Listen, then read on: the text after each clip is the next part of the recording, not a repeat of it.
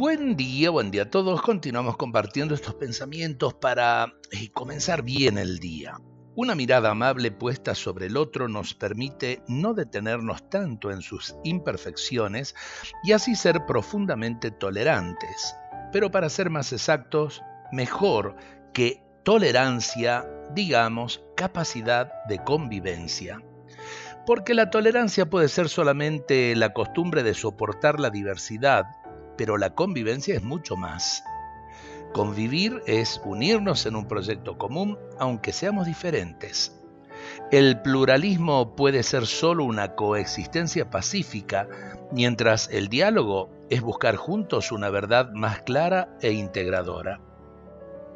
Hoy más que tolerarnos se requiere generar vínculos, cultivar lazos, crear nuevas redes de integración, construir una trama social firme que nos sostenga a todos, porque sin un sentido de pertenencia no hay entrega por los demás y cada uno terminará buscando solo su propia conveniencia. Así la convivencia se tornará imposible y el diálogo estará ausente, porque convivir implica saber renunciar a una convicción parcial cuando los otros nos hacen ver un nuevo aspecto de la verdad que no teníamos en cuenta.